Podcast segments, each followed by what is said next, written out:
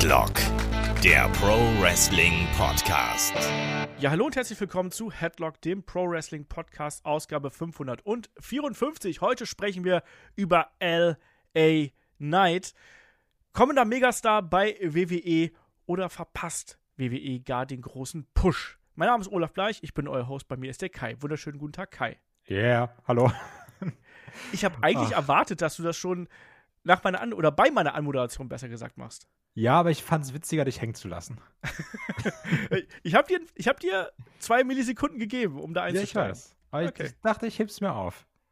Ja, aber LA Knight, ja, äh, ein weiterer Papa von dir, oder? Ey, 110 Prozent. also, das ist. Ähm ich ärgere mich übrigens immer noch, dass ich. Wir sind ja von. Oh, entweder war es Takeover oder es war Raw. Ich meine, nee, es war, glaube ich, Takeover. Äh, zurückgelaufen, irgendwo in Richtung Downtown LA. Und auf der anderen Straßen, Straßenseite ist ja LA Knight dann in Richtung Arena gelaufen. Dass ich mir da kein Bild geholt habe, das ärgert mich noch so ein bisschen. Was du ich wollte den Mann auch nicht nerven. ich wollte gerade sagen, nicht nur WWE verpasst den Push, auch der Kai verpasst den Push. Das stimmt. Den Social Media Push nämlich. Ja, wir sprechen heute über LA Knight. Wir werden nicht nur darüber diskutieren, was WWE mit ihm machen könnte, was man mit ihm machen sollte, sondern wir besprechen natürlich auch so ein bisschen, wo kommt der denn überhaupt her? Wo hat der seine Ursprünge? Wo war der schon? Wir machen da auch so ein bisschen, ja, Recap quasi seiner Karriere, ganz kurz und knapp. Soll ein Diskussionspodcast werden, aber wir wollen trotzdem das auch so ein bisschen unterfüttern, dass ihr nicht nur den WWE LA Knight kennt, sondern vielleicht auch den Impact Eli Drake oder vielleicht auch, ja, die Charaktere, die er zuvor eben schon gewesen ist. El Hijo de Trump zum Beispiel. Nein, der vielleicht besser nicht. Aber egal. Ähm, auf jeden Fall, was gibt es bei uns noch zu hören in dieser Woche? Ist ja vielleicht auch mal ganz spannend, hier nochmal kurz den äh, Hinweisblock zu machen. Wir haben natürlich auch bei Patreon und Steady ähm, die aktuelle von Episode von AW Dynamite uns natürlich genauer angeschaut und da geht es dann um ähm, AEW Blood and Guts natürlich. Und da gibt es das Match of the Week, die Match-Analyse. Alles andere aktuelle gibt es natürlich im Magazin. Nächste Woche haben wir dann auch für Supporter noch die Review zu Death Before Dishonor im Programm. Wir sprechen über Gimmick-Matches, äh, beziehungsweise nicht über Gimmick-Matches, über Gimmick-Kopien natürlich. Und dann im Wochenend-Podcast, da dreht sich dann alles um SummerSlam Showstealer. Wir schauen also nochmal auf die SummerSlam-Geschichte und picken uns da ja vielleicht auch so ein paar Matches raus, was die wir ganz besonders gut finden, die ihr vielleicht gar nicht so im Kopf hattet und wir werden dann darüber sprechen und dann beginnt ja auch schon die SummerSlam-Woche und da könnt ihr euch auch auf eine ordentliche Portion, ja, Headlock-Action hier freuen. Da gibt es wieder die Preview, es gibt die Review. Wir machen auch Match of the Week dazu und natürlich auch NXT Great American Bash haben wir dann im Supporter-Programm dabei. So, Kai, aber jetzt kommen wir erstmal hier in Richtung LA Knight und da muss man ja sagen, der Typ ist ja gerade in aller Munde. Also es ist gerade der große Hype. Wir sehen die großen Reaktionen, die er in Hallen zieht. Zuletzt natürlich auch im Madison Square Garden, was er da für Pops gezogen hat. Seine Social-Media-Beiträge, die werden millionenfach aufgerufen. Die Promo aus dem ähm, Madison Square Garden zig millionenfach. Die äh, SmackDown-Promo bei der vorletzten Episode von SmackDown äh, auch schon über eine Million Mal und wurde letztlich nur von der Bloodline Story getoppt. Wichtiger Hinweis an der Stelle nochmal: Wir nehmen den Podcast hier am 19. Juli auf, also vor der aktuellen SmackDown-Ausgabe. Das bedeutet, wir wissen natürlich jetzt nicht, ob ein LA Knight in das Finale des äh, US-Title Invitational äh, Tournaments hier vorstößt. Ähm, davon aber mal ganz ungeachtet. Kai, was macht diesen LA Knight Charakter gerade für dich so interessant? Weil es gibt ganz viele Leute, die sehr, sehr auf ihn abfahren. Das Komische ist ja auch jetzt hier in der Recherche zu dem Podcast, habe ich dann geguckt, ab wann war das denn so, dass LA Knight Papa wurde? Also meiner. Also, so, wann war denn so dieser springende Punkt? Und ich habe jetzt ja auch für den Podcast nochmal verschiedene Promos auch aus der Bray Wyatt-Fehde gesehen. Ähm, da, da muss man auch gleich nochmal drüber sprechen. Das ist auch ein ganz interessantes Ding, aber das ist, wenn wir weiter im Podcast sind. Ähm, und ich weiß es gar nicht. Man hat immer so gemerkt, so ein Yeah ist dabei und ich muss ganz klar sagen, bei mir persönlich habe ich gemerkt, so bei Mania, kurz vor Mania rum, weil halt auch gerade dieses, was ich auch schon gesagt hatte, sonst du bist bei einer Hausshow und irgendjemand macht dieses Ric Flair, uh, und dann macht das ein anderer und ein anderer und dann geht das durch die Halle. Und da war es eben das gleiche nur mit LA Knights Yeah. Und hat da einer Yeah gerufen, dann da, dann da, dann da. Und du hast, und du oder ich oder auch jeder vom Fernseher hat gemerkt, irgendwas ist hier gerade.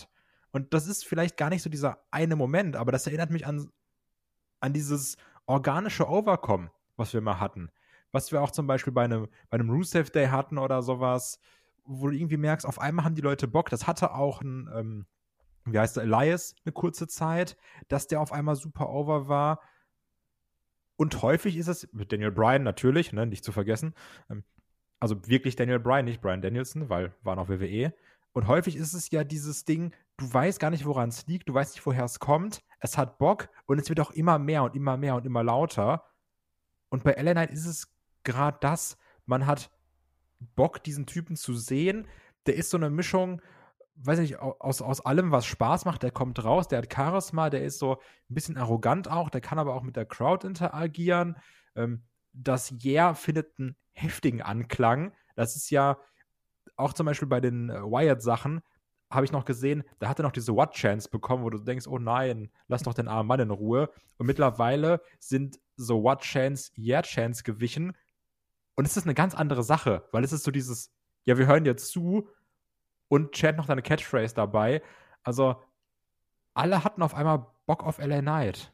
Und das kam in Anführungsstrichen aus dem Nichts. Und das ist auch das, was ich super geil finde daran. Das ist ja wirklich das Spannende. Und ich glaube, das hängt genau mit dem großen Faktor zusammen, den du gerade schon angesprochen hast. Charisma.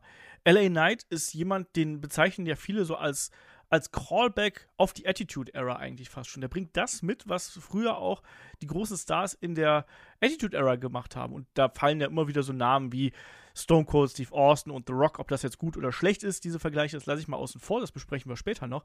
Aber letztlich geht es da bei ihm gar nicht darum, dass er bis jetzt schon, der hat keine großen Matches bestritten bis jetzt bei, im Main Roster von WWE. Das muss man ganz klar sagen. Der hatte noch keine wirklich herausragende In-Ring-Leistung, wo man sagt, Mann, guck's dir mal an. Klar, er war im Money in the Bank Match dabei, aber das ist eben auch ein Multiman-Match, aber er hatte noch nicht diese eine große Fehde, die ihn hochgehoben hat. Also die Bray Wyatt-Fehde war es garantiert nicht im Endeffekt. Ne? Da hat man zwar gesehen, dass er was kann, aber da hat eben dann das entsprechende Resultat auch gefehlt und das entsprechende Ergebnis am Ende.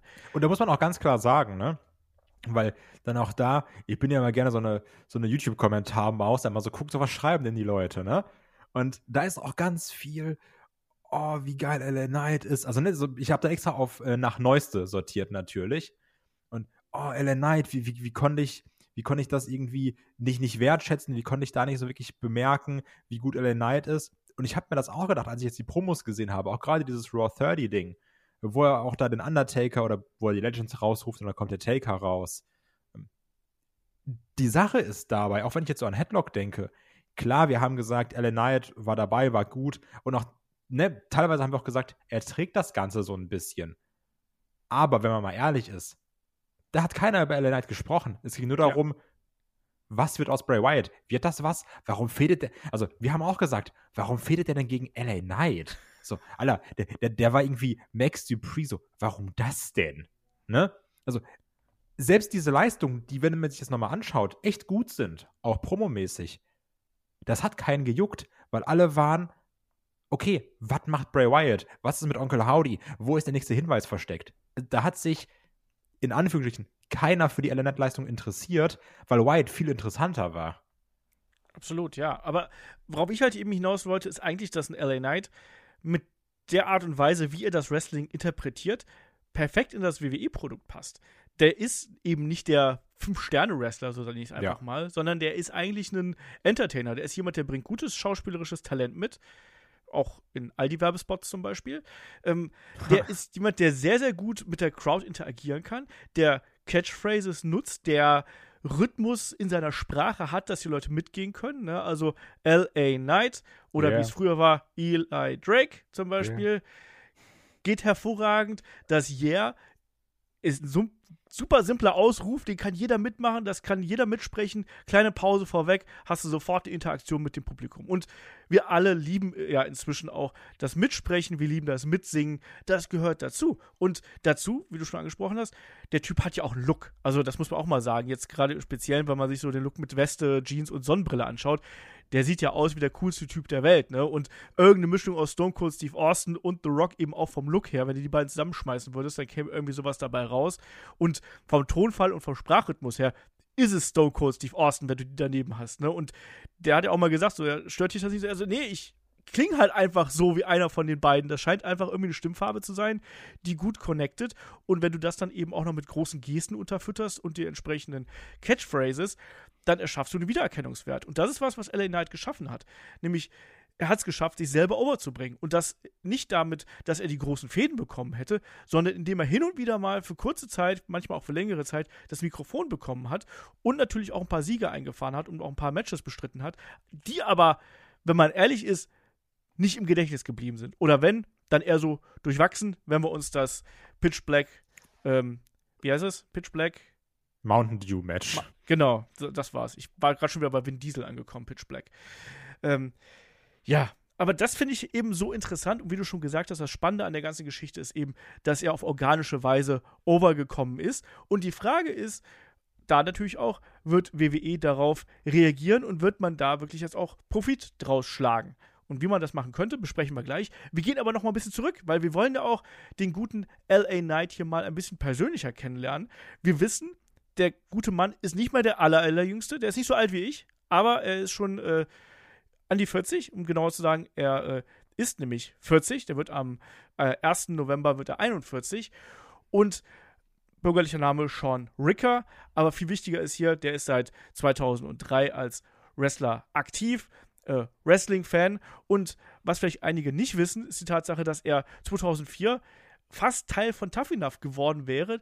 Das war diese Million-Dollar-Challenge damals, wo dann eben auch äh, The Miz mit dabei gewesen ist und Ryback war zum Beispiel oh. auch dabei. und da war er nicht in dem Hauptkader, der später ins TV geschafft hat, sondern er war quasi einer von den beiden Ersatzleuten. Falls sich jemand verletzt, wäre er nachgerückt. Aber er hat da schon einen bleibenden Eindruck hinterlassen von einem der Verantwortlichen eine Karte bekommen, quasi mit Telefonnummern. Und er hat sich damals nicht getraut, da anzufangen. Er meinte in Interviews dann so: Ja, ich war 22, ich habe keine Ahnung gehabt, wie das Business läuft. Ich habe diese Karte gehabt und die verstaubte bei mir, weil ich nicht wusste, was ich damit anfangen könnte. Und Kai, das fand ich fast ein bisschen überraschend, dass er auch gesagt hat, dass er gerade in dieser ersten Phase seiner Karriere, diesen ersten zehn Jahren im Prinzip, nicht nur Probleme damit gehabt hat, wirklich große Jobs zu bekommen, sondern dass er auch Probleme damit gehabt hat, ja, das Selbstbewusstsein zu finden, um auch quasi mal hier quasi sich zu bewerben, so nenne ich es einfach mal. Ich glaube, all die Sache, ähm, wenn man jetzt so überlegt, das ist jetzt ja 20 Jahre her, ne? Und ich glaube halt vor 20 Jahren war das halt auch noch alles irgendwie anders. Also dieses, das ist die große WWE, so, boah, wenn ich da, ich kann ja jetzt nicht einfach anrufen. Und heutzutage ist ja gefühlt jeder, jeder Indie-Wrestler macht irgendeinen Spot und verlinkt, oh, at WWE, at Triple H, guck mal, wie krass ich bin, so allein auch aus Gag oder sowas. Und ich glaube, das war halt damals auch noch so ein bisschen eine, eine andere Zeit, gepaart mit der Tatsache, der Typ ist halt 22 gewesen, ne? Und dann bist du so dieses, ja, ich bin halt ein kleiner Fisch, ich kann doch, ich kann doch nicht bei WWE anrufen. So, so, wer, wer bin ich denn, dass ich bei der WWE anrufe? Und ich, ich glaube, damit hing auch viel zusammen, ne? So dieses, vielleicht auch Selbsteinschätzung und dann sich selbst ein bisschen kleiner machen, so WWE als diesen Titan auch sehr, sehr groß darzustellen in seinem eigenen Kopf. Ich glaube, dass da sehr viel zusammenkommt, was, was diese Sachen angeht. Und er sagt von sich selbst, in dieser ersten Phase, in diesen ersten zehn Jahren seiner Karriere, war er eigentlich Dauerpleite. Das finde ich halt eben auch so krass. Ne? Es ist nicht selten, dass gerade junge Wrestler äh, in den USA da Geldprobleme hatten, aber dass das auch so lange ging, ist schon heftig. Er hatte halt eben bei verschiedenen kleineren Promotions gewrestelt, unter anderem bei ähm, der Heartland Wrestling Association und hat damals unter anderem unter dem Namen Deuce gekämpft. Und irgendwann ist dann einer von seinen Kollegen aus der Gegend sozusagen, da aus Ohio, der ist dann zum Tryout eingeladen worden. Das hat ihm dann so den, den Punkt gegeben, so, ach, Moment mal, der, der ist doch nicht besser als ich. Warum kriegt denn der jetzt eine Tryout bei WWE und ich sitze hier rum?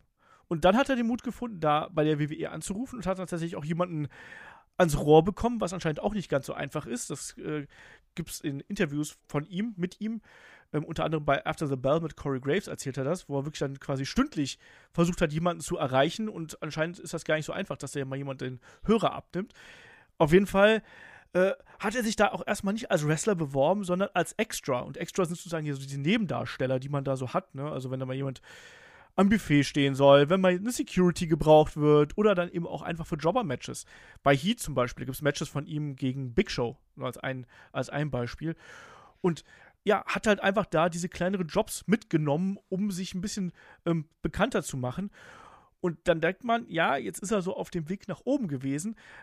Ist aber nicht wirklich so. Ne? Dann äh, hat er quasi 2008 so ein bisschen den Fuß in der Tür gehabt, hat Dark Matches bei der WWE bestritten und wurde dann tags drauf nochmal eingeladen, was bedeutet, die Verantwortlichen haben Interesse an dir und du bist aufgefallen. Ne? Und dann hat er sich anscheinend irgendwie an der Schulter was getan, war nicht ganz fit, wollte nochmal ins Gym, um sich aufzupumpen, damit die Leute auch eben im Gespräch noch mal sehen, so, ach, guck mal hier, der ist ja, ist ja ein gut gebauter Typ. Naja, und das hat dann alles dazu geführt, dass er eine Stunde zu spät gekommen ist. Und damit, Kai, ist er erstmal unten durchgefallen für zwei bis drei Jahre, wie er selber erzählt. Selten etwas so sehr gefühlt wie diese Geschichte.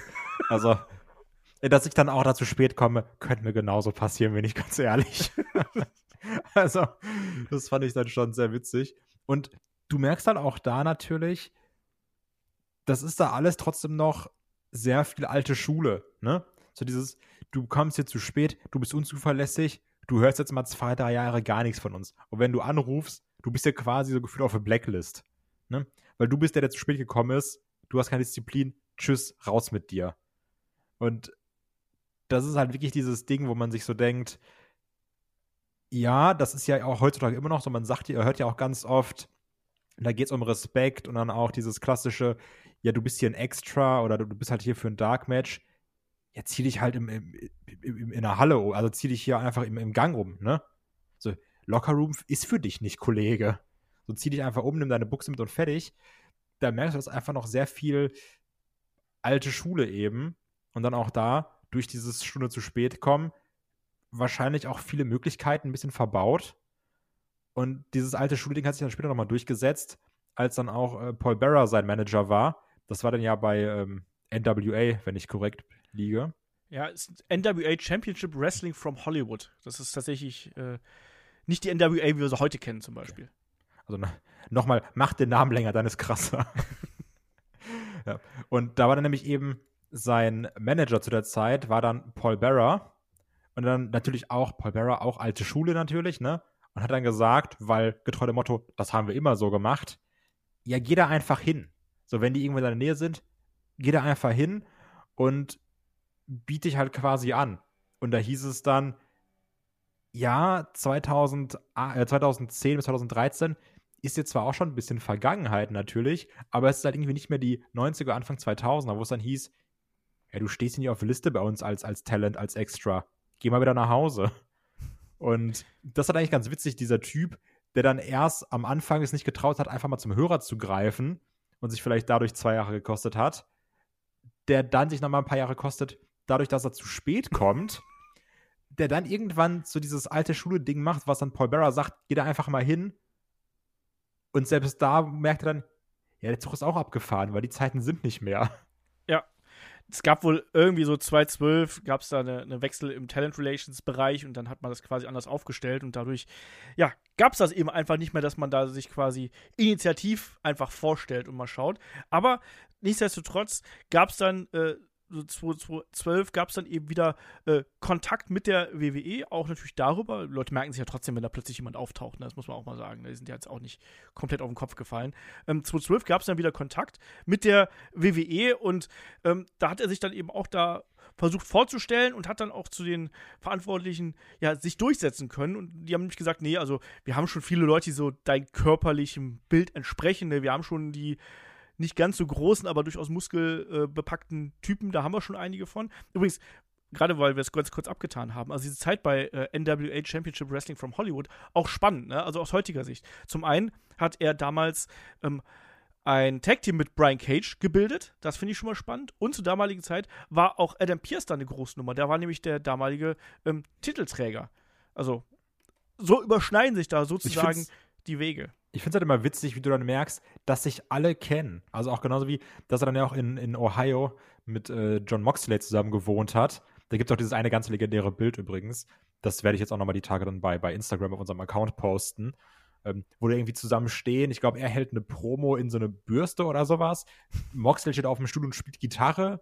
Also, ich finde es immer sehr charmant, wenn man auch diese Stories hört, da habe ich bei dem gepennt, wir haben da und da zusammen gewohnt, wir hatten alle kein Geld und haben uns zu fünften Wohnzimmer geteilt. Ach, und der hat da gewrestelt, da war ich mit dem zusammen im Tech-Team. Also das ist dann immer, also ich glaube, so als Wrestler ist es dann schon sehr cool, wenn du dann merkst, ach, guck mal, ich komme im Lockerroom und zwei Drittel kenne ich halt schon, weil ich irgendwie mit denen zusammengearbeitet oder vielleicht sogar mal mit denen zusammen gewohnt habe. das stimmt, ja. Da ist die, die Wrestling-Welt ist da halt wirklich klein, gerade wenn man so ein paar Jahre später nochmal drauf schaut. Auf jeden Fall hat er dann 2013 tatsächlich einen Developmental-Vertrag ähm, bekommen, hat dann auch ein paar ja, kleinere Matches einfach bei, bei NXT zum Beispiel bestritten war, ein Enhancement-Talent, wie man so schön sagt. Also ein Jobber, Name Slate Randall damals, konnte Yoshitatsu besiegen, äh, beim Dark Match zum Beispiel. Und Let's hat go. Hat aber jede Menge Niederlagen eingesteckt gegen Leute wie auch Baron Corbin, Mojo Rawley und so weiter und so fort. Und auch da hat es dann Backstage äh, ein bisschen, bisschen Knatsch gegeben. Also es hieß dann, dass er tatsächlich davon einigen nicht gemocht wurde Backstage und gerade von den Verantwortlichen äh, anscheinend als Jerk, also als Arsch angesehen wurde. Und dann ist auch äh, er wirklich gefeuert worden. August 2014 war er wieder raus und da merkt man auch, ja, Beziehungen, Beziehungen, Beziehungen. Ne? Und dann wird es spannend, weil dann kommt Übrigens, die Zeit. Ganz, ja. ganz kurz dazu, bevor wir jetzt gleich zur TNA Impact Zeit kommen. Ähm, ist jetzt ja auch wieder aktuell bei WWE geht auch sehr auf Social Media rum, weil die ja auch wissen, LA Knight ist im Hype. Dieses Video, wo dann Triple H irgendwie so ein so einen Workout-Kurs macht, wo auch dann schon Spears und Ty Dillinger sind und dann auch irgendwie hinten rechts im Hintergrund LA Knight und auch da dann schon sein äh, Yeah unterbringt. Das ist, das ist ganz witzig. Weil er halt auch sagt, dass das Yeah kommt halt quasi daher, dass er dann auch gerade in dieser Performance Center Zeit, dann ist ja so, die wird irgendwas erklärt und dann sagen Leute immer, mhm, mhm, mhm, ja, mhm. Und er hat dann einfach irgendwann immer Yeah gesagt, bis sich dann der Typ, der ihm das erklärt hat, da so wie ein bisschen drüber lustig gemacht hat also nach dem Motto, willst du mich jetzt aufziehen oder sowas? Und dann hat sich halt dieses Yeah immer weitergespielt, dass er dann natürlich mit diesem Yeah provokanter geantwortet hat, so nach dem Motto, yeah, so, ja sicher, ne? Und dann, dann hat, sich das so ein bisschen selbst, ja, verselbstständigt und ist dann irgendwann Teil des Charakters geworden. Ja, normalerweise heißt es beim Wrestling immer Shut up and listen, ganz einfach. Ne? Wenn jemand was erklärt, gerade wenn du ein jüngerer Wrestler bist, dann hast du gefälligst das Maul zu halten und zuzuhören, ansonsten kommt das nicht so gut. Auf jeden Fall war er dann wieder in Independence aktiv, ähm, hat da auch gutes Geld verdient. Das war auch tatsächlich ein Grund, weshalb er dann erst relativ spät wieder zur WWE zurückgekehrt ist, weil er tatsächlich mit seinen Auftritten, dann speziell ein bisschen weiter, 2016, 2017, 2018, einfach mehr Geld verdient hat, als wenn er jetzt wieder zu NXT gegangen wäre, wo man ja bekanntermaßen nicht so Bon zahlt, um es mal ganz äh, vorsichtig auszudrücken. Und du hast gerade die Zeit bei Impact Wrestling angesprochen. Die ist nämlich sehr, sehr wichtig. Da hat er dann den Namen Eli Drake getragen. Und ich habe es gerade schon gesagt, Eli Drake, L.A. Knight. Kann man beides ja. hervorragend chanten. Und Impact natürlich 2015 bis 2019, wo er da gewesen ist. Ja, sind wir ehrlich, das war jetzt nicht gerade die herausstechendste Impact-Zeit, aber er war jemand, der diese Zeit durchaus genutzt hat und der eben auch die Freiheiten genutzt hat. Ja, Kai? Ja. Das Komische ist aber trotzdem, wenn man überlegt, das war ja allein halt durch Matt Hardy die Zeit, wo er Impact sogar noch bei den meisten Leuten dann wieder auf den Schirm gekommen ist. Ne? Gerade halt durch Final Deletion und so ein Kram. Aber selbst heißt es dann auch von dem Night in Interviews, ja, das war dann zwar, hatte vielleicht immer so einen kurzen Hype, aber im Endeffekt haben es trotzdem nur vier Leute geschaut. ja. Also das ist dann auch vielleicht so immer so ein bisschen diese Wahrnehmung, weil ich weiß noch gerade, als Final Deletion war und äh, Pure Broken Matt und Brother Nero und der ganze Bums, wo man so gefühlt dachte, auch wieder Bubble-Wahrnehmung, es guckt ja jeder Impact, ne? Und dann merkst du, nee, es guckt keiner Impact. Man guckt vielleicht ein Match oder man guckt da so gewisse Schnipsel, ne? Und da war vielleicht so ein Grundinteresse von manchen Leuten da, vielleicht auch wieder in der Bubble und dann sagst du, ich und meine fünf Freunde gucken das, guckt ja quasi jeder, aber dann merkst du eben auch, selbst als World Champ, der ja dann da war, also als Impact Champion, so reich wurde er trotzdem damit nicht. Nee, aber wie gesagt, auch die Reichweite von, äh, von Impact war gerade in 2015 bis 2017, 2018 war da halt echt ein äh, Problem. Wir sind ja da quasi in der Zeit, nach Spike und noch vor Anthem. Und das war wirklich eine schwierige, schwierige Ära für, für Impact, muss man sagen. Aber ich habe es gerade angesprochen, äh, auch da waren natürlich schon die großen Namen da. Ne? Also Eli Drake hat sich unter anderem ja jemandem wie einem Drew Galloway damals angeschlossen und jemanden, der hieß damals Mika, also mit C und AH aber geschrieben, nicht so wie mein Sohn. Und das ist Tangaloa. Also den kennt man heutzutage auch. Ähm, haben damals eine Gruppierung gebildet. Und wenn du dir die Namen von damals mal anschaust, wer da auch noch dabei gewesen ist, und Kurt Engel war damals noch aktiv, ähm, die Wolves waren damals mit dabei und so weiter und so fort. Also das war schon äh, trotzdem eine durchaus hochkarätig besetzte äh, Promotion. Was ich aber dann vor allem interessant finde, ist, wenn man so ein bisschen weitergeht, dann hat er ja unter anderem auch seine eigenen Talk-Segmente bekommen. Und das finde ich nämlich ganz, ganz wichtig, weil dann hat er ja äh, wirklich auch diese, diese Promos gehabt, wo er dann ja äh, unter dem Titel Fact of Life, wo er dann ja zum Beispiel den, den Dummy der Woche ausgesucht hat, also immer den, den Trottel der Woche. Er war damals dann auch teilweise natürlich als Heel aktiv, auch als Face und hat dann Leute wie einen James Storm zum Beispiel rausgerufen oder einen Moose. Und da haben wir das schon gehabt mit dem Yeah. Das ist schon auch 2016 der Fall gewesen, wo er das dann auch wirklich verwendet hat. Und da merkt man so, ach guck mal, das ist noch von der Betonung her, ist das noch nicht on point, wie das jetzt heutzutage der Fall gewesen ist. Aber du merkst, dass gerade diese dieses Training sozusagen auf der kleinen Bühne, aber trotzdem vor einem Wrestling-kritischen Publikum, das hat ihm da schon sehr weitergeholfen. ja, und auch da, auch, ja. Also da hat er dann auch selber gesagt, es hieß dann irgendwann, komm mal hier in Production Truck und wir nehmen jetzt einfach mal so ein paar Dummies auf. Also du sagst jetzt Dummy, ne? Und dann suchen wir uns welche raus, die wir halt für den Button nehmen. Und dann hat er halt gesagt, Dummy, Dummy. Dann irgendwann war halt ein Taker, der gesagt, Dummy, yeah. Und hat gesagt, den nehmen wir. Weil er hat nämlich immer diesen Dummy-Button drücken können, dann kam Dummy Yeah und dann hat er sich quasi selbst dann nochmal mit Yeah geantwortet. Und dann hast du so wirklich dieses, aus, diese, aus dieser Dummy-Catchphrase hast du dann nochmal das Yeah mitgenommen und so ist es halt auch gewachsen, ne? Und das ist halt das Geile, weil, wie du ja schon gesagt hast, wenn du irgendwas hast, wo die Leute mitsprechen können, ne, sei es halt auch hier, ähm, hier äh, Road Dog und, und Mr. Ass, wie hieß? Ja. New Age Outlaws, genau. New Age Outlaws. Da, das ja. Ding, Enzo und Big Cass, sobald du irgendwas hast, wo die Leute dann mitsprechen können, da hast du die ganz häufig. Und das war da dann eben auch der Fall.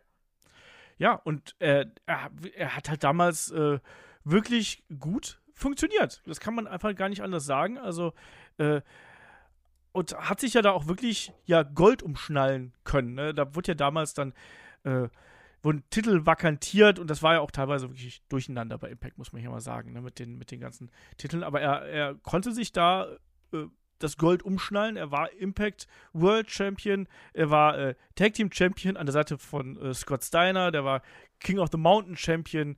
Ähm, der hat Gauntlet for the Gold gewonnen, war da auch im Feast äh, of Fire Briefcase, hat er auch zweimal äh, gehabt. Also der war da eine tragende Säule und hat da wirklich auch mit bekannten Namen gearbeitet. Und das finde ich eben so interessant und dass der eben, konntest du sehen, dass quasi dieser LA Knight Charakter, der hat da wirklich auch so seine, seine Ursprünge auf einer größeren Bühne gefunden und hat dann die Transformation sozusagen gemacht. Und das ist natürlich auch der WWE nicht, ja, vorbehalten geblieben sozusagen. Und äh, man ist schon auf ihn zugekommen, hat damals dann erstmal, hat äh, LA Knight das abgelehnt, oder Eli Drake damals natürlich hat es erstmal abgelehnt, weil er gesagt hat, er kann jetzt Independent noch mehr verdienen. War dann ja wirklich auch noch bei, bei der äh, NWA, also bei der National Wrestling Alliance, ähm, hat auch bei verschiedenen anderen Promotions noch gewrestelt, auch bei Ring of Honor. Aber, damit können wir den Sprung machen, 2021 ist er dann ja auch zur WWE zurückgegangen und war dann ja zuerst mal bei NXT unterwegs und hat vor allem auch den Namen LA Knight angenommen und da packe ich mir auch an die eigene Nase. Ich habe damals auch gedacht, was ist denn das für ein doofer Name, LA Knight, Yo. Haben wir auch gesagt, ne? Also ich ja. erinnere mich da. Das ist ja das Witzige, als ich das jetzt so ein bisschen nachgeholt habe für den Podcast, habe ich gemerkt, ey, ich habe so ein schlechtes Gedächtnis. Also diese ganze Cameron Grimes LA Knight Fehde. Und ich weiß noch, das war gerade in dieser Zeit mit auch dem NXT-Wechsel und irgendwann dieses, der Untergang von Black and Gold, über den ich mich sehr, sehr, sehr beschwert habe, ähm, nachzuhören, alles auf Patreon und Steady in unseren Reviews. ähm, aber dieses Cameron Grimes gegen LA Knight Ding äh, mit Ted DiBiase und dem Million Dollar Belt, das waren verdammt witzige Videos auch immer. Ne? Wie dann natürlich auch generell dieser Cameron Grimes Charakter, der da auch super overgekommen ist und seitdem komplett stagniert. Aber das war schon verdammt unterhaltsam. Das, das, das darf man echt nicht vergessen. Aber auch da bin ich ganz ehrlich, mir ging es da dann auch zu dem Zeitpunkt, ähnlich wie in der Bray Wyatt-Fehde später, immer so ein bisschen mehr um Cameron Grimes. Weil ja. der war ja schon zum Zeitpunkt der wichtigere und LA Knight war, wie du gesagt hast, der mit dem dummen Namen.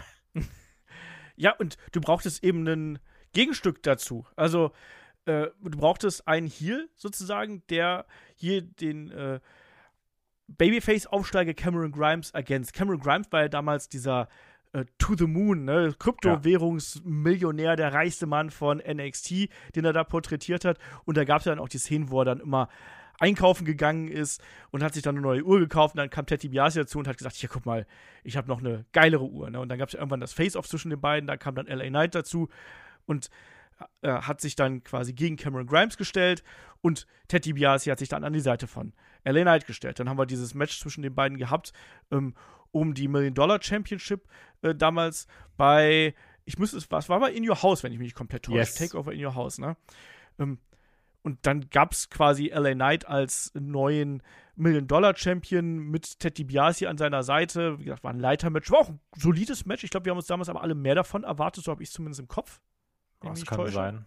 Ich glaube, wir, waren- wir, wir mochten halt diese Geschichte sehr gern. Ich glaube, wir haben da wirklich so ein Spektakel erwartet. Und ich glaube, wir haben auch beide so ein bisschen gehofft, dass Cameron Grimes äh, den Titel holt. Ja, ja, ich weiß noch, dass wir dann gedacht haben, oh, warum gewinnen jetzt LA Knight? Oh, doof, lass doch mal jetzt Cameron Grimes gewinnen.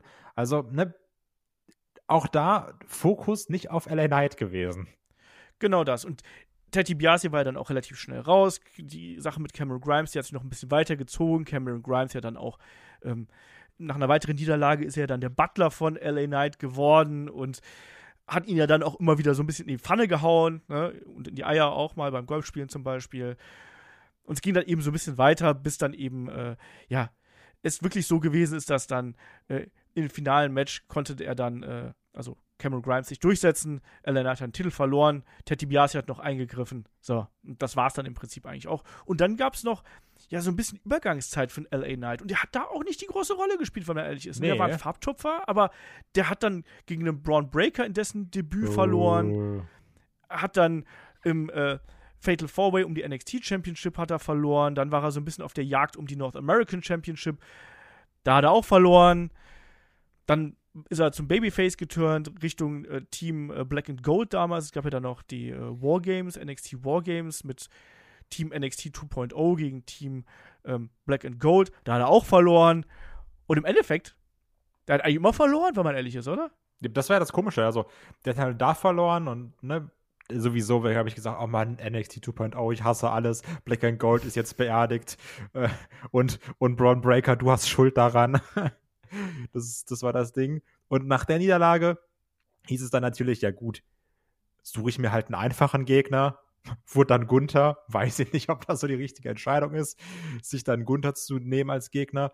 Und auch da, ich weiß noch damals, das fand ich war mit eins der langweiligsten und schwächsten Gunther-Matches. Weil LA Knight-Charakter habe ich nicht wirklich gefühlt und wie wir auch schon gesagt haben, der ist jetzt eben im Ring nicht dieser spektakuläre Typ. Ne? Also Ja. Ist halt sehr oldschoolig auch. Also auch das, was ich bei einem, bei einem Bobby Roode zum Beispiel auch immer sehr langweilig fand. Ähm, und da war dann eben noch nicht dieser Charakter da, wo ich sage, ja, das ist aber ein geiler Typ, auf den ich Bock habe, sondern ich habe gedacht, oh, boah, jetzt LA Knight gegen Gunther. Ja, ne? Ich weiß gar nicht, ob es da. War es da noch Walter? Weiß ich gar nicht. Müsste sogar, oder? War es sogar da noch Walter? Da müsste es noch weiter gewesen sein, ja. Genau. Auf jeden Fall aber auch in dem Match habe ich mir gedacht, oh, boah, weiß brauche ich jetzt nicht so sehr. Also, und es war dann auch ein okayes Match, aber auch nichts, wo ich noch irgendwie weiter darüber nachdenken muss.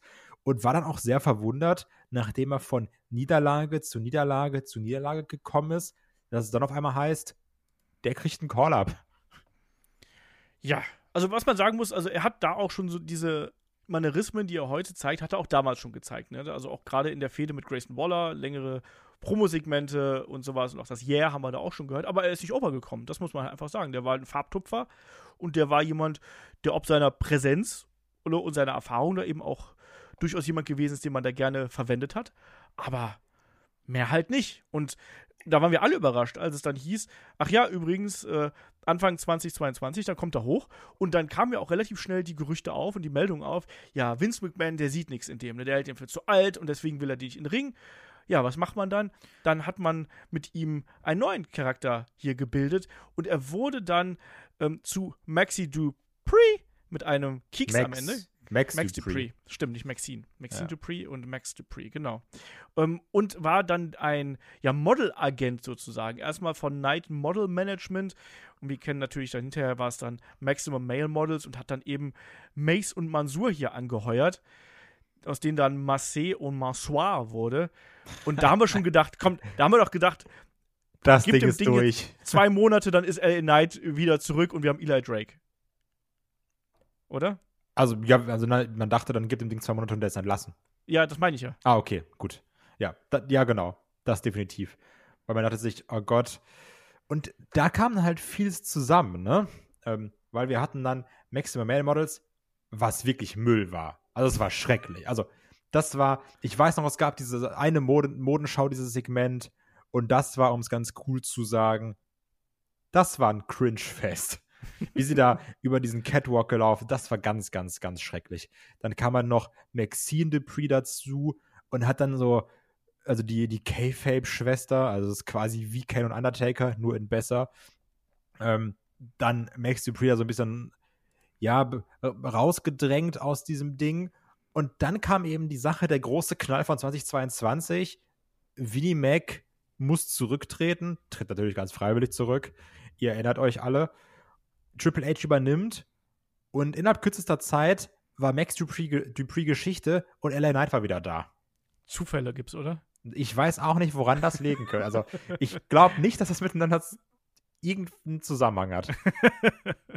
also, das ist halt eben schon super auffällig, ne? Und das ist jetzt ziemlich genau ein Jahr her, bisschen, bisschen äh, weniger, und das fällt dann eben schon auf, ne? Also, wir wissen, als Triple H das kreative Ruder übernommen hat, auch mit äh, Comebacks von äh, Dakota Kai zum Beispiel, ja, wir kennen die Geschichte und von ganz vielen anderen äh, Leuten zurückgekommen sind. Und LA Knight hat dann eben seine alte Persönlichkeit wieder zurückbekommen, war aber auch nicht im Mittelpunkt. Er hat eine kurze Fehde mit Ricochet bekommen und danach dieses Programm mit Bray Wyatt, lieber Kai. Und da waren wir damals auch nicht begeistert drüber. Ne? Klar, Nee. ja, die Promos mit ihm, äh, da hat man gemerkt, so, ach guck mal, der kann ja gut reden. Das hat gut funktioniert. Dieser Bray Wyatt-Charakter ja damals, ja, dieses Zerrissene quasi, was, was ist er? Und der nicht viel geredet hat, der dann ihm in Promos zum Beispiel auch einfach mal einen Kopfstoß gegeben hat und so, wo diese Grenze zwischen netter Kerl und aggressiver Schläger dann ganz klar gewesen ist. Aber das war halt keine richtig geile Fehde. Und wie du gesagt hast, auch da stand Bray Wyatt im Mittelpunkt. Ja, absolut. Also, und jetzt, deswegen habe ich es ja gesagt, gerade wenn du diese Promos nachholst, du merkst schon, dass die Leute da aber auch Bock auf eine LA Knight hatten. Nur halt natürlich nicht ansatzweise so wie jetzt, ne? Aber du merkst auch, so bei dem Yeah, die Chants sind lauter, die Chants gehen mehr mit, die Leute haben da auch Bock drauf. Aber trotzdem, man muss ganz klar sagen, auch in unserer ganzen Berichterstattung, ne? Da wurde, ich spreche jetzt in Extremen, aber da wurde nie über LA Knight geredet. Also, das war maximal mal, warum denn LA Knight? Aber es war selten dieses, oh ja, die, das war eigentlich schon ganz gut. Und ja, jetzt retrospektiv kann man sagen, der hat das Ding schon teilweise getragen. Das haben wir damals aber auch nicht so gesagt. Ne? Also, man war so, hm, ja, ist irgendwie alles so nichts Halbes und nichts Ganzes. Aber es ging immer wieder zurück auf, was machen sie mit Bray Wyatt? Ne? Was wird aus Bray Wyatt? So, und was mit LA Knight war, war halt egal zu dem Zeitpunkt, weil wen juckt LA Knight? So war es eben. Also ich, wir haben damals schon gesagt, so ja, also das macht, der macht seinen Job gut und der macht hier seine Aufgabe gut. Das haben wir, glaube ich, schon anerkannt. Ja, genau, Aber, aber, die Geschichte war eben auch nicht besonders geil und die beiden haben auch gar nicht zusammengepasst. Also das Hm. kommt auch noch mit dazu, ne? Und deswegen auch dieses ähm, Mountain Dew Pitch Black Match, natürlich unser Lieblings-Neon-Spektakel, was wir da gehabt haben beim Royal Rumble 2023. War, ich finde es bis heute mutig, wie sie es umgesetzt haben, inklusive dem Dive von Uncle Howdy, der ordentlich daneben gesetzt hat. Wir erinnern uns dran. also geil aussahen tat es auf jeden Fall, ne?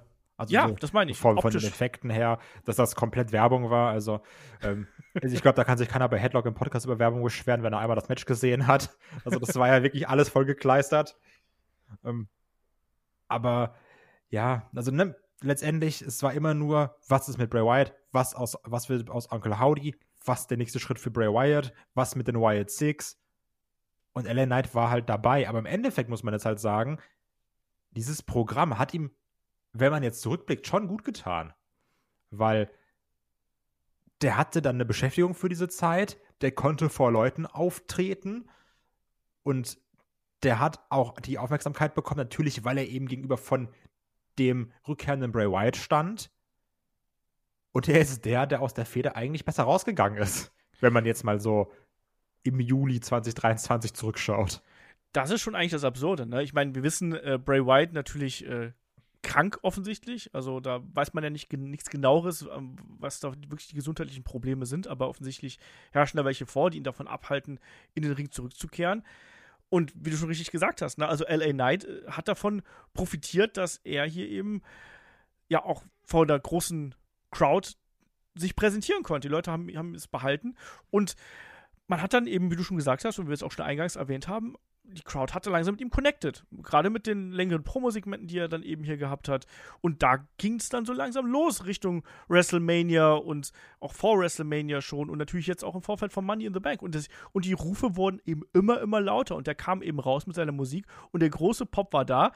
Und dann haben wir uns alle fast ein bisschen geärgert, dass er eben nicht Money in the Bank gewonnen hat, oder? Also generell, wir haben uns schon geärgert, dass er nicht bei Raw After Mania war, was immer noch die größte Sprecher aller Zeiten ist. Vince McMahon, danke für gar nichts. ähm, also sowas zum Beispiel. Aber du hast auch gemerkt, dann waren sie da ja auch in Saudi-Arabien und da gab es ja die ganzen Press-Conferences vorher. Und dann ist da Triple H am Reden und auf einmal chatten alle für LA Knight. Und dann ja. bist du, ja, um den geht's ja gerade gar nicht. Aber die Leute haben halt Bock auf LA Knight. Und das Schöne ist halt auch da, wenn wir jetzt mal wieder diesen Bogen zum Anfang vom Podcast spannen, keiner weiß warum so genau. Also klar, natürlich kann sagen, ja, Charismeister, irgendwie geiler Typ, aber so, keiner kann dir genau sagen, warum chant ich jetzt für den? Sondern so, wir haben da alle irgendwie Bock drauf. Und das ist so das Schöne dabei. Weil es muss jetzt nicht dieses klassische, weil wie oft haben wir schon über Wrestler geredet? Und dieses ganz klassische, ja, was will er mir denn sagen oder sowas? Ich weiß auch nicht, was ein Ellen Knight mir sagen will. Ich weiß nur, dass ich Bock habe, den zu sehen. Ne? Und dass ich Bock auf seine Promos habe, dass ich Bock auf die Reaktion habe dass ich Bock habe, dass er Money in the Bank Kofferträger wird, was nicht passiert ist, dass ich mir aber jetzt denke, dass ich Bock habe, dass er US-Champ wird. Und auch da, wenn du mich jetzt fragst, ja, was kommt denn dann, was passiert? Ey, ich habe keine Ahnung, aber ich will das sehen. weil weil ich, ich will diese Reaktion mitbekommen, ich will sehen, wie die Leute mitgehen. So dieses, das macht einfach Spaß. Und das ist ja das Schöne, das habe ich auch letztens auf dem ähm, Discord geschrieben. Jetzt gerade so in diesen letzten zwei, drei Wochen, also auch gerade, du musst ja mal überlegen, im Madison Square Garden, der war ja nicht mal Teil der normalen Show. Das war ja so ein Werbeunterbrechungs-Exclusive-Ding, ne? Und die WWE-Exclusive-Sachen auf dem YouTube-Account, die jucken halt keiner. Das sind immer so Interviews nach einem Match oder sowas, wo du sagst, ja, haben wir ein YouTube-Video, macht 50.000 Klicks, alles klar, nimmst du mit. Aber dieses Exclusive-Ding hat ja dann auf, auf Twitter über eine Million Aufrufe bekommen. Das hat auf dem normalen YouTube-Account so viele Aufrufe bekommen, weil die Leute Bock auf LA Knight haben. Und das ist ein geiles Zeichen. Und ich finde, das solltest du halt auch nutzen. Und da nämlich auch in diesen Promos oder auch in der Promo, die ja, weil wir nehmen es jetzt heute hier am äh, Mittwoch auf, also vor der aktuellen SmackDown-Ausgabe, aber auch bei der Promo, die er bei SmackDown gehalten hat, wo einfach nur rausgekommen ist, ich finde, du merkst so krass, dass ihm das richtig Spaß macht. Er auch nicht genau weiß, warum er so over ist. Er es aber auch genießt, weil da auch immer so ein leichtes Grinsen bei ist, weil er das alles gerade sehr geil findet. Und wir finden das auch gut. Und das macht super viel Spaß. Aber jetzt mal die Frage: Ist das denn wirklich jetzt ein Overkommen, was auch langfristig etwas bringen kann? Oder ist das einfach nur so eine Laune der Zuschauer, weil die sagen, das ist halt ein cooler Typ, der hat so ein bisschen was von Stone Cold Steve Austin, der ist so charismatisch, so ein bisschen wie The Rock mit seiner Sonnenbrille, bei dem kann ich mitchanten. Ist das was, was Substanz hat für dich oder ist das eher so ein, ist das so ein Sommermärchen? Also, wenn wir jetzt schon diesen Vergleich ziehen und sagen, der erinnert uns an Leute aus der Attitude Era oder sowas, ne? Ist halt die Frage, muss er jetzt den tiefsten Charakter haben oder muss ich den Sinn und mir denken, ist ein geiler Typ, habe ich Bock drauf. Und das ist gerade so aktuell das Ding, weil klar, der Podcast Kai wird jetzt sagen, oh, mal schauen, was dann passiert. nicht, nicht, dass die Leute dann irgendwie dann dem Ding so ein bisschen überdrüssig werden. So ein bisschen auch das, das Elias-Ding, ne, was sich auch einfach nicht weiterentwickelt hat, kommt jede Woche raus, macht jede Woche das Gleiche. Irgendwann wurden die Leute auch müde. Aber auch da vielleicht wurden die Leute müde, weil er nie was erreicht hat, kann halt auch sein, ne? Und vielleicht haben die Leute einfach nur weiterhin Spaß damit und wollen eine gute Zeit haben und finden den Typen cool. Und wenn der jetzt eben nicht die diepe Story hat, wenn er wirklich da nur diese klassische cocky Tweener Heelface, weiß man nicht so genau, weil die Leute mögen ihn ja, ähm, Persona fährt und auch da sein Belt verteidigt, dann bin ich damit komplett cool. So, dann Moment. Belt ist ja ein gutes Stichwort. Also, wenn ihr den Podcast hier hört, dann ist das äh, zweite Four-Way-Match in dem Einladungsturnier um die äh, US Championship. Das hat es ja dann schon gegeben. Das heißt, dann ist man ein bisschen klüger, ist er da vielleicht im Finale. Wir zum Zeitpunkt des Podcasts hier wissen es noch nicht. Aber die Frage ist doch, Kai, braucht der Typ denn überhaupt ein Belt? Und ist das nicht vielleicht die langweiligste Art und Weise, den in den Fokus zu rücken? Weil, sind wir mal ehrlich, der US-Belt war jetzt auch zum Beispiel bei einem Austin Theory jetzt nicht wirklich geil aufgehoben. Vielleicht liegt es auch daran, dass sich keiner für Austin Theory interessiert. Vielleicht liegt es auch daran, weil man nichts mit Austin Theory gemacht hat. Ja, eben, genau. Aber ein LA Knight bringt ja allein schon, also in einem Theory hast du halt den Belt gegeben und dann so ein bisschen dieses, ja, beweis dich erstmal mit dem Belt. Und bei einem LA Knight ist das Ding halt Beiwerk, aber es spielt doch so geil in diese natürliche Arroganz auch rein, wenn er sagt, Leute, ich bin auch noch Champion. Ne? Also, ich finde, das ist schon die absolut richtige Entscheidung, ihm da ein Belt zu geben, weil sonst hast du nämlich irgendwann, meiner Meinung nach, dieses Elias-Problem. Der kommt jede Woche raus, sagt irgendwas Cooles, die Leute haben Spaß und es führt nirgendwo hin. Dann, dann lass ihn lieber mal was Großes gewinnen, weil wir haben es ja auch bei NXT gesagt. Der Mann hat eigentlich bisher immer verloren und auch im Main-Roster hat er nichts Großes gewonnen. Ne? Pitch, Black, Pitch Black Match verloren, hier und da mal zwar ein paar Siege eingeheimst, aber die größeren Sachen auch jetzt mal in the Bank verloren. So, gib dem ruhig den Belt und wir haben es jetzt ja auch gesehen, man hat es ja auch bei einem Gunther geschafft, den Midcard-Belt besser zu präsentieren. Und ich finde, der ist dafür gerade gemacht, US-Champ zu werden. Ich finde, das wäre nett, aber ich finde, der braucht es nicht unbedingt. Und da äh, gibt es auch ein Interview mit Booker T, der es immer auch im Podcast gesagt hat. Also er glaubt, äh, es, es ist jemand, der, der ist, ist egal, also Booker T, hey, der ist seit 20 Jahren, 40 Jahren dabei. Dann ähm, muss er aber, recht haben. Nee, das nicht, ja, aber ja. ich, ich, ähm, ich finde, dass, dass er hier in dem Punkt recht hat. Und ich bin ja auch kein Booker T-Fan, ganz weit da weg. Ja, weiß ich nicht. Poster von dem. ne? aber, aber der funktioniert.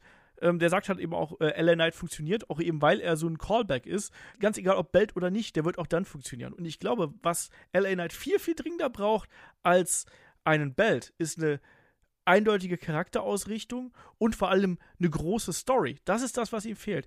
Der Belt würde für ihn wahrscheinlich einen guten Moment bedeuten. Und das war's.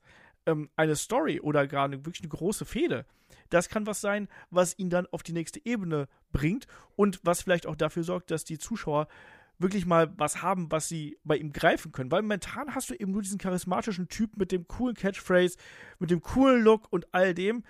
Aber mir fehlt hier einfach ein bisschen was. Da brauchst du ein bisschen Unterbau, damit das Ding nicht nach ein paar Monaten wie Elias langweilig wird. Dann rufst du halt yeah, weil es halt irgendwie dazugehört, aber dein Herz ist nicht mehr dabei.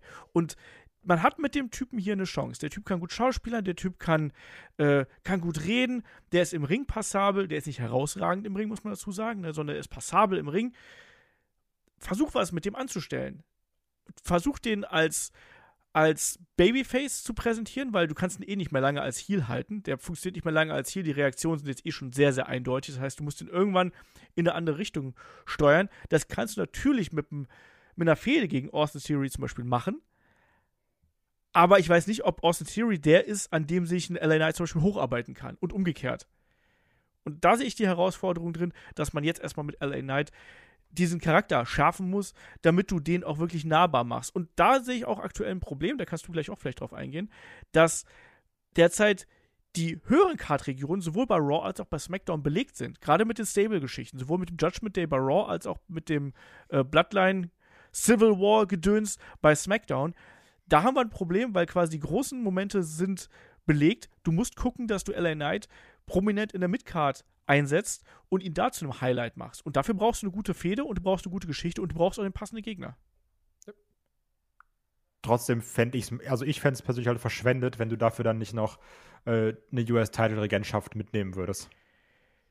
Weil das ist trotzdem eine Sache, um sich halt weiterhin auch daran abzuarbeiten. Das ist eine Sache, die du in Promos gut verwenden kannst. Also all sowas. Ich, also ich fände es wirklich verschwendet, wenn man das ich glaube, man, würde. ich glaube, man kann das machen.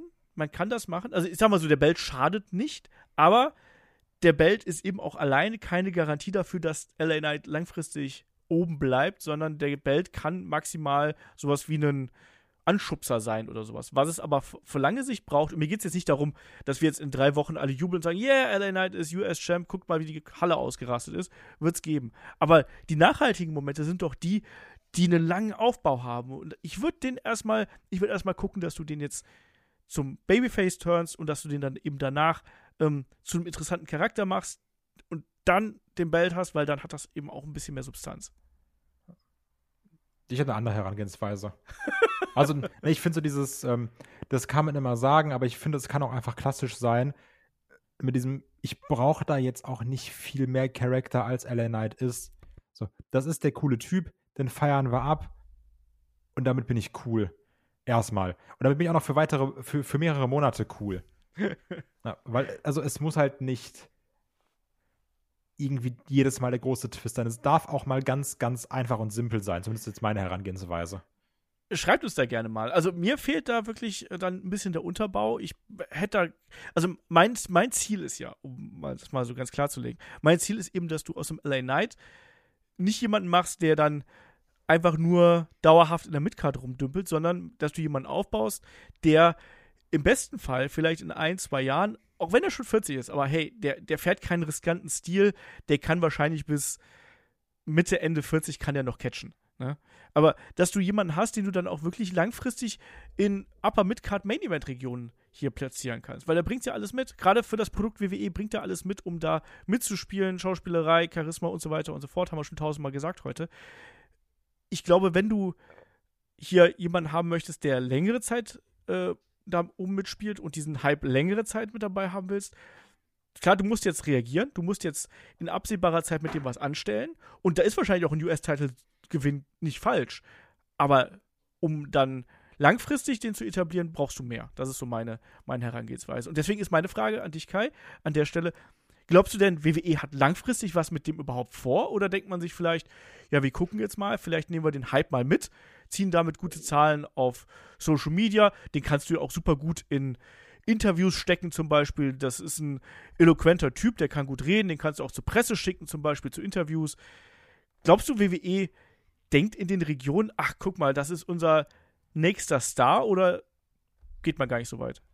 Also laut LA Knight selbst ist er ja schon der Megastar. Die Frage ist jetzt natürlich, wie du schon sagst, ob WWE ihn auch da sieht. Und so ein bisschen schwarzmalerisch vielleicht, aber was wir auch gemerkt haben, in den letzten Jahren kommt ein Wrestler von selbst over, ist das häufig irgendwie eher ein schlechtes Zeichen gewesen.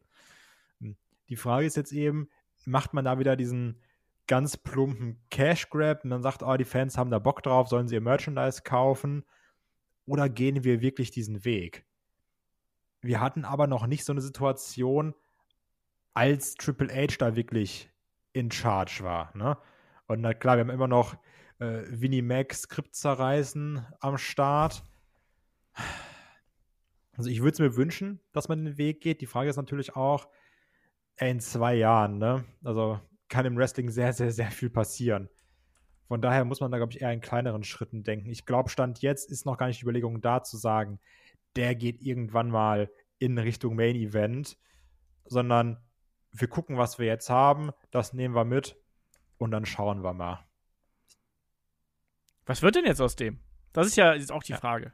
US-Champ wird erstmal geile Sache. Die Leute haben weiterhin Bock, die chanten weiterhin mit. Dann kriegt er eine stabile US-Regentschaft und dann gucken wir weiter. Und das ist vollkommen okay, weil von mir aus, ne, auch ganz ehrlich, von mir aus soll er dann jetzt ein Jahr lang US-Champ sein. Und dann soll er mal hier gegen den und gegen den mal fäden und da mal kämpfen. Ist doch okay, passt doch. Also, weil, also die Sache ist natürlich, man kann es immer tiefgründiger machen, als es ist. aber so, was hat jetzt ein Gunther in dem Jahr gemacht? Der war halt einfach geiler IC-Champ. Und Ja, hatte aber- Banger-Matches. Fertig. Ja, genau, genau. Das ist, das ist für mich ein ganz entscheidender Punkt. Der hat die, die Banger-Matches und der hat Imperium auch noch mit dabei. Ja, und LA Knight hat dann eine Regentschaft und hat halt dafür Banger-Promos. Aber der braucht halt auch noch, als, gerade als Babyface, ich gehe jetzt mal davon aus, dass man den irgendwann dann einfach, vielleicht jetzt nicht als Strahle Grinsemann da irgendwo hinstellen wird, sondern der wird weiterhin genauso sein wie jetzt auch, nur dass er halt eben gegen andere Gegner sozusagen kämpft. Ähnlich wie man es ja auch damals mit Steve Austin und The Rock gemacht hat. Die waren ja auch keine Clean-Cut Babyfaces, sondern die waren eben diese rauen ähm, Babyfaces im Falle von Steve Austin oder dann eben auch der arrogante Typ, der sich über andere lustig gemacht hat, wie in The Rock. Ne, aber ich glaube, du wirst ihn halt erstmal turnen müssen und ich glaube, da musst du aber schauen. Du brauchst dann immer jemanden, wo er, wo er dran auch wachsen kann.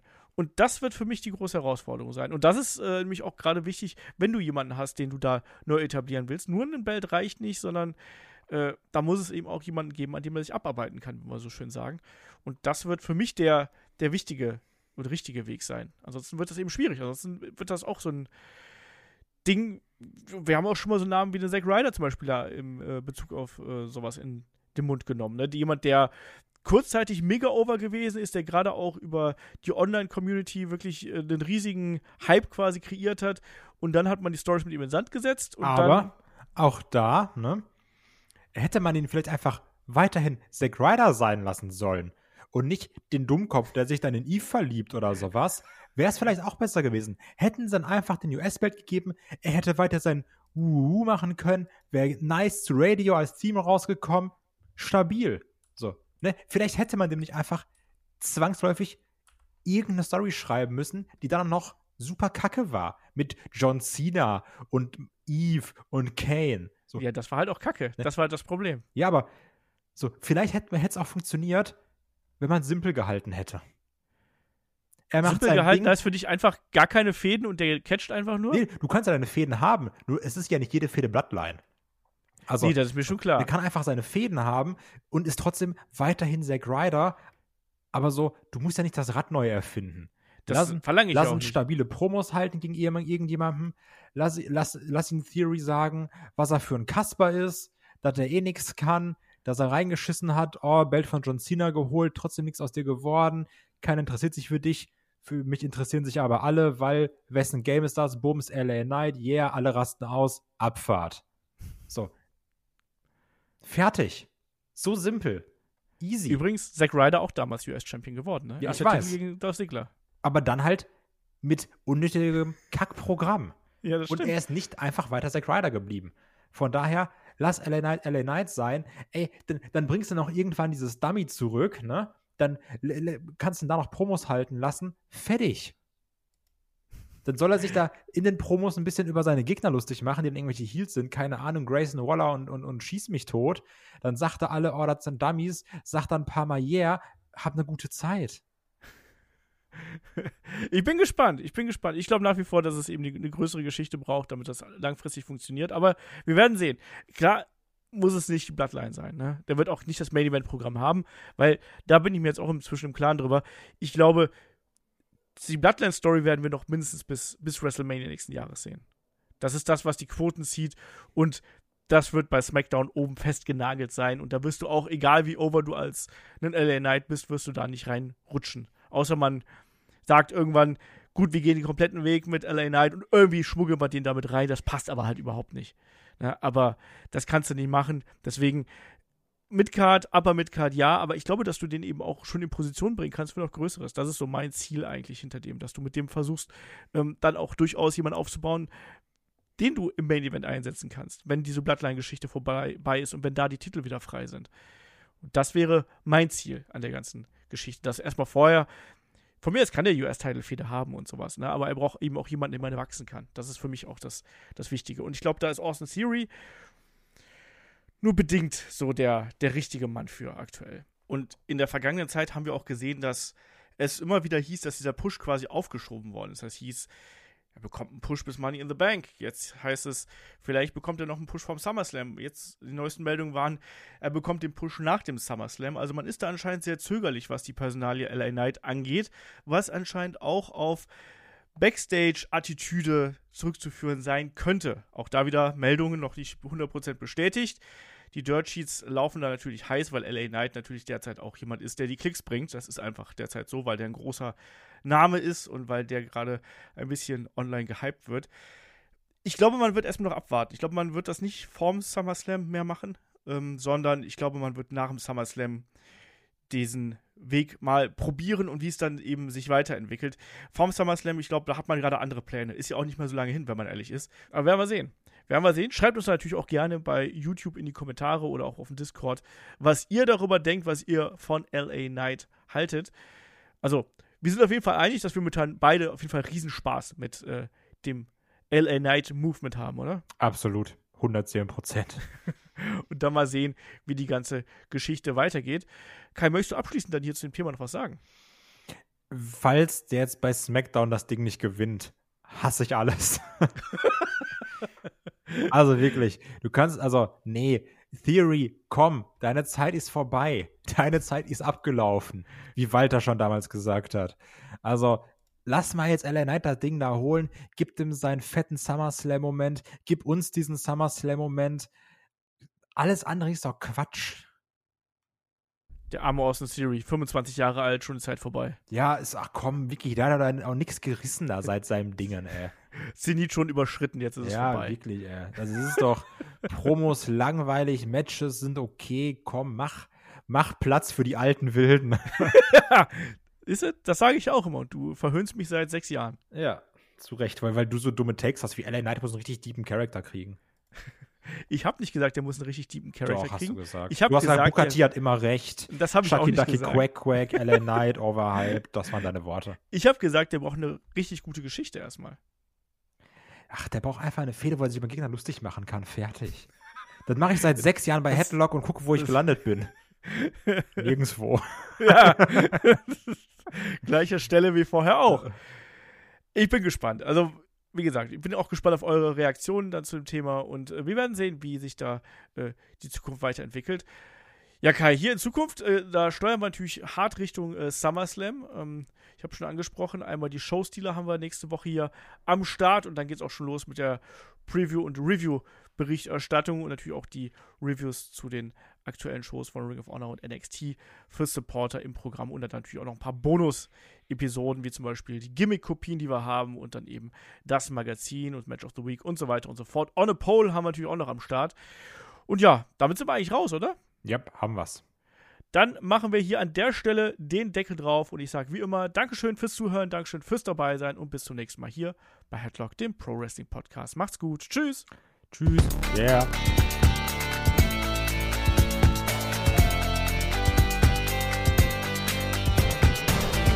Headlock, der Pro Wrestling Podcast.